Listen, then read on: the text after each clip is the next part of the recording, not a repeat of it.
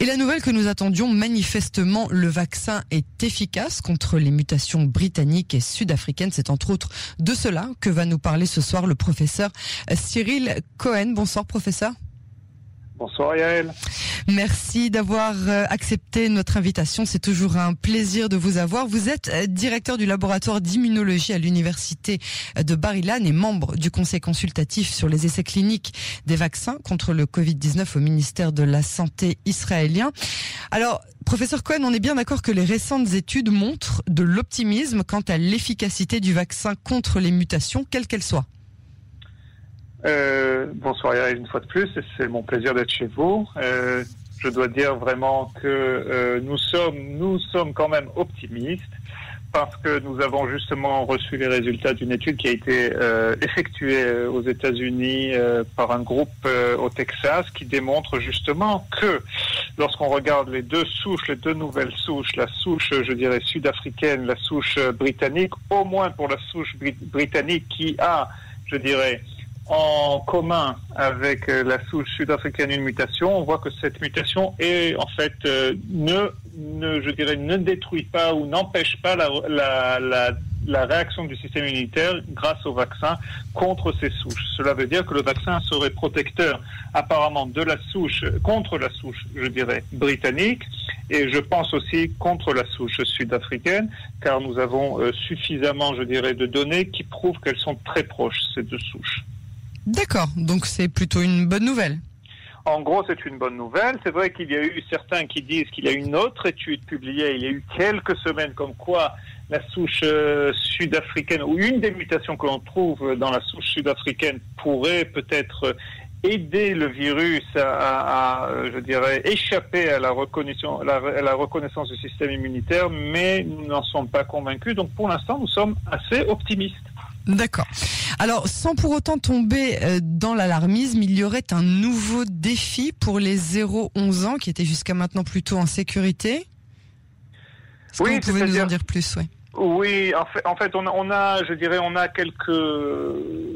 Ce sont une fois de plus plus des hypothèses que des choses qui ont été vraiment vérifiées, parce qu'en fait, ce qui arrive, c'est que euh, d'une manière générale, on, ne vérifie pas la souche que le, le patient, le, oui, le patient identifié euh, a, parce que en fait, euh, ce, n'est pas un examen qui est très simple. C'est un examen qui nécessite, je dirais, un, un, séquençage d'ADN d'ARN dans ce cas-là.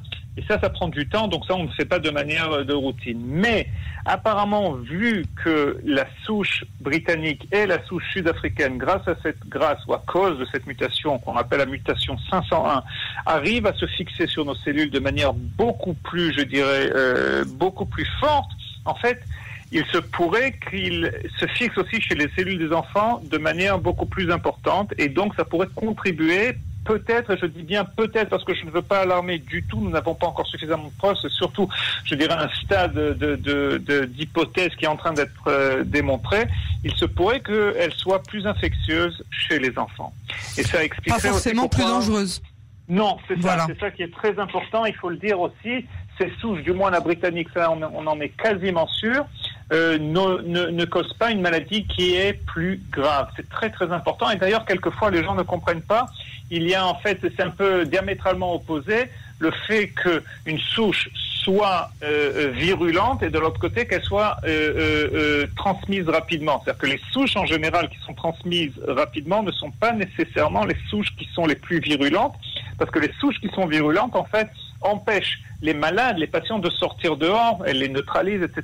Donc ils, ils, je dirais, ils euh, feront moins partager leur, leur, communauté et leur entourage avec ce virus lorsqu'ils sont malades au lit. Quelque part, ça rétablit, quelque part, ça rétablit un petit peu l'équilibre de la, de la, Exactement. De, de ce virus. Ouais. Les virus les plus problématiques sont les virus qui causent, euh, qui sont asymptomatiques, comme ouais, on oui. le voit aujourd'hui. Ouais, ouais, ouais. Alors aujourd'hui a débuté l'inoculation de la seconde dose. Est-ce qu'on doit s'attendre à des changements dans les réactions post-vaccinales? Oui, ben, dans un sens, oui. Je crois que bon, le public le sait déjà, mais peut-être qu'on va le rappeler. Nous avons vu déjà des études de Pfizer, aussi de Moderna, qu'en général, à la deuxième dose, il y a un peu plus de ce qu'on appelle des effets, des effets indésirables ou des, des effets secondaires. Ah bon des effets dont, Ben oui, les effets dont on parle. moi, j'aurais cru que justement, s'il n'y a pas eu de réaction à la première dose, ben il y en aura encore moins à la deuxième. Donc c'est exactement le contraire en fait. Eh bien, c'est le contraire parce que ça veut dire, et je crois que c'est un bon signe, ça veut dire que votre système immunitaire réagit. votre système immunitaire, euh, euh, euh, en fait, réagit. Peut-être même, je dirais, j'oserais dire qu'il démontre une petite mémoire immunitaire par rapport à la première injection. Donc, on s'attend justement à plus de fièvre, plus d'état fébrile, je dirais deux fois plus apparemment que ce qu'il y a eu dans les premières euh, les premières doses. Maintenant, je connais des personnes personnellement qui m'ont dit écoute, euh, moi j'ai rien senti et je me balade, je suis tranquille, il n'y a aucun problème. Donc, euh, une fois de plus, ça ne veut pas dire que chacun aura de la fièvre ou chacun aura des effets indésirables, mais il faut, il faut y être prêt. Il y a certaines recommandations comme quoi, même prenez un jour peut-être, comptez prendre un jour de repos. Bon là, avec le séguer, avec le, le, confinement, peut peut-être que c'est beaucoup plus simple euh, pour les gens. Enfin, quoi qu'il en soit, une fois de plus, je n'anticipe pas euh, d'effets outre mesure parce qu'on a aussi les résultats des essais, cliniques, mais il faut aussi rappeler que dans les essais cliniques, il n'y a eu que 40 000 personnes, par exemple dans l'essai de Pfizer, où c'est juste 20 000 qui ont eu euh, le 20 000 qui ont eu le et 20 000 le placebo. Exactement. Et aujourd'hui, je vous rappelle qu'en Israël, on vaccine entre 150 000 et 200 000 personnes. C'est-à-dire que... Par jour ça. Par, jour. Par jour. Donc, ce que ça veut dire, c'est qu'en deux heures, en deux heures en Israël, on récapitule un essai de phase 3 clinique. Donc, euh, et ça, c'est pour, et ça, c'est, ces effets secondaires qui seraient peut-être un petit peu plus sévères, c'est pour les populations âgées, j'imagine.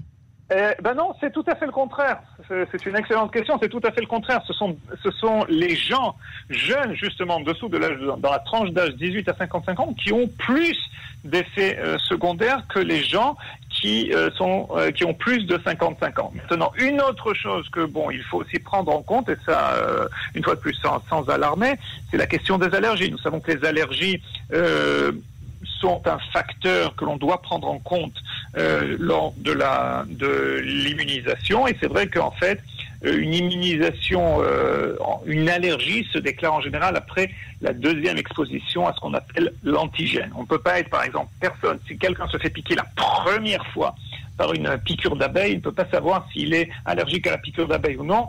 L'allergie, en, général, se déclenche à la deuxième fois. Donc là, une fois de plus, euh, je pense qu'il faudra euh, faire attention, surtout les, les patients ou les gens, les personnes, ce ne sont pas des patients, les gens avec des terrains, je dirais, allergiques, devront quand même être euh, plus prudents, plus vigilants. pas dire, plus vigilants, exactement. Mais ça ne veut pas dire qu'il faut renoncer euh, à, la, à, la, vaccination, parce que l'on sait que cette vaccination, cette deuxième dose, nous fait passer de 50% à 95% euh, d'efficacité sur niveau, au niveau du vaccin.